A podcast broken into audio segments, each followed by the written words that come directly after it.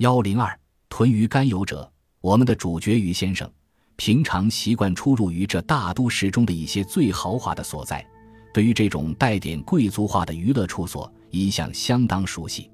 但是，在他此刻的眼光里，一切的一切都觉迷离而长恍，一切一切都觉缭乱而陌生。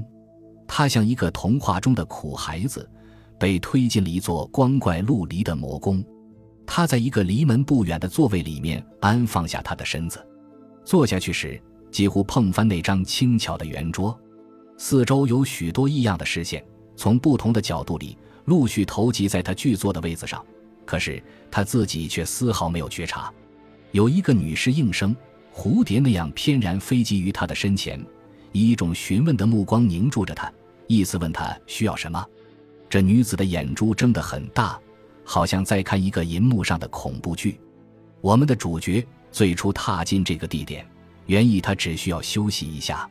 由于这个女子的询问，他方始觉到嘴里干得很厉害，好像即刻刚从大沙漠里逃出来。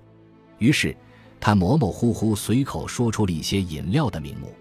实际上他在说过之后，连他自己也不知道他所说的是什么。女士应声退下以后。他用他的疲倦而又刺促的眼球，茫茫然看着四周的一切。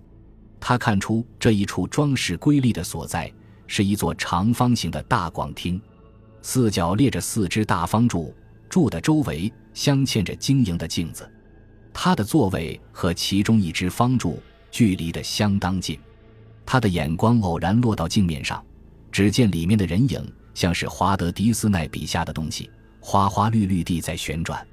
多看一眼，就使他的眼球格外增加眩晕的感觉。不行，他赶快把视线收回来。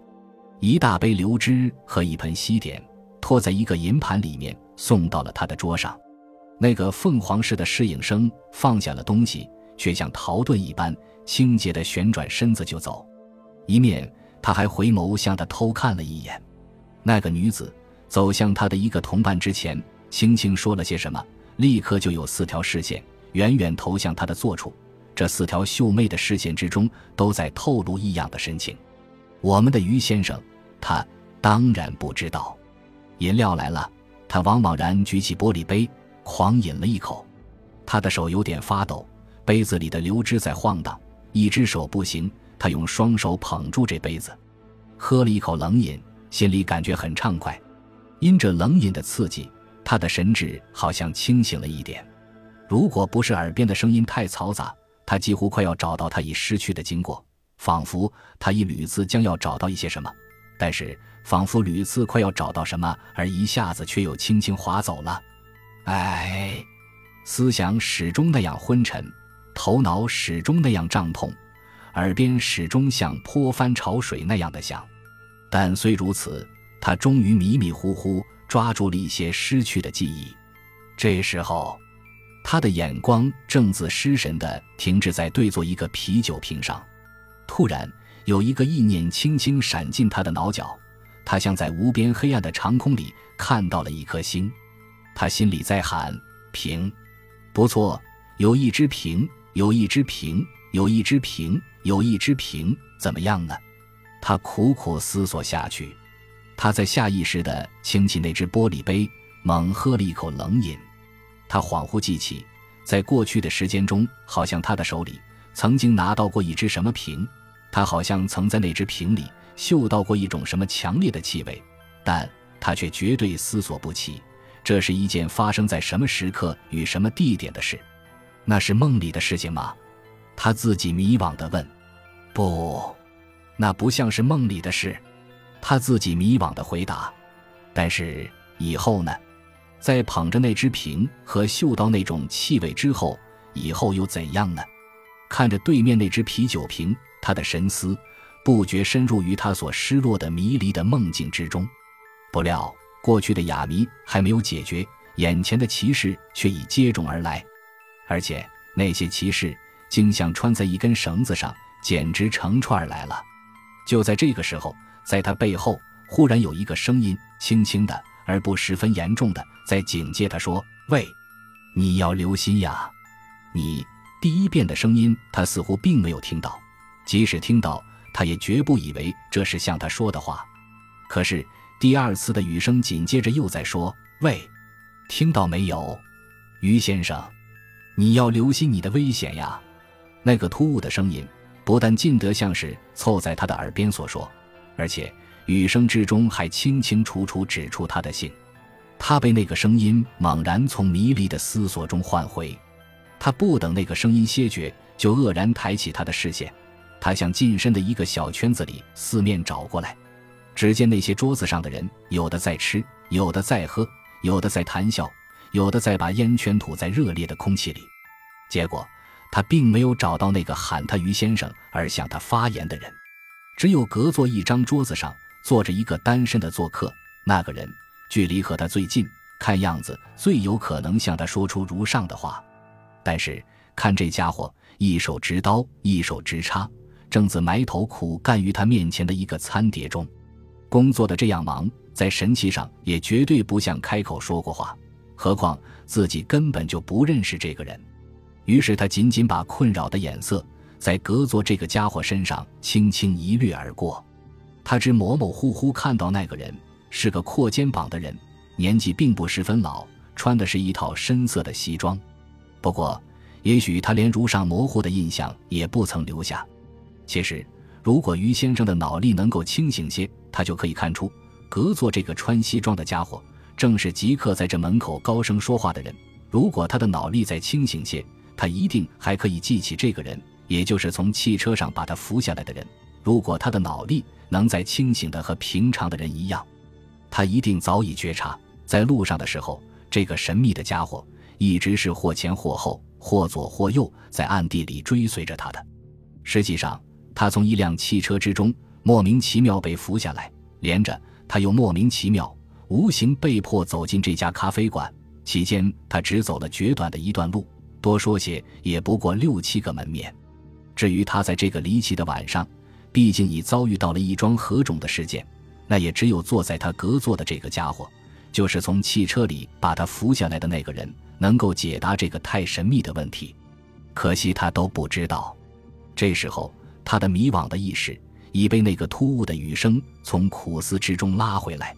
他无暇再找他的已失落的记忆，而只顾抬起视线，混乱的在寻觅那个和他说话的人。平素于先生有一个习惯，遇到什么疑惑不决而需要思索的事。他喜欢一面思索，一面把他的脚尖一起一落，在地上抖动，像是拍板的样子。在这举目四顾的瞬间，他的脚尖不知不觉又在桌子底下颠顿起来。由于脚尖的抖动，他开始觉得他的两只脚竟是那样的不适意，像被什么东西束缚了起来。无意之中，他低下头来看看自己的脚，他在他的脚下找到了些非常可怪的东西。竟使他的两个眼球立刻起了凝动的作用。皮鞋，他几乎要出声高喊：“一双皮鞋，那也值得惊异吗？未免太多惊异了。”然而不说出来是自有可惊异的理由的。原来我们的主角他有一个古怪的性情，他一向最不喜欢穿皮鞋，也可以说他的一生从来不曾有过一双任何式样的皮鞋穿上过他的脚。不料眼前。他竟发现自己的脚上不知如何，竟已换上了一双他所从来不曾穿过的东西，并且那双皮鞋擦得那样光亮，一望而知这是十分摩登的式样。看到了那双皮鞋，再把视线沿着皮鞋逐步看上来，唉，事情越发可怪了。当时他的呼吸有点急促，他的额上有些汗液在流出来，他把两个眼瞳扩张得很大。错愕地向四周乱望，他像一头受惊的野兽在找寻出路。他又像准备向身旁的大众提出如下的问句：“今天晚上，我我到底遇见了怎么一回事？”但是四周那些浸沉于欢笑中的做客，除了有一两个人偶然举起诧异的眼光在向他看，谁能知道他的意思呢？一时，他的目光本能地飘落到附近那只方柱上，他从镜子里面。呆呆照着他的影子，他不照着镜子还好，一照之后，只觉全身的汗毛每根都已竖起来。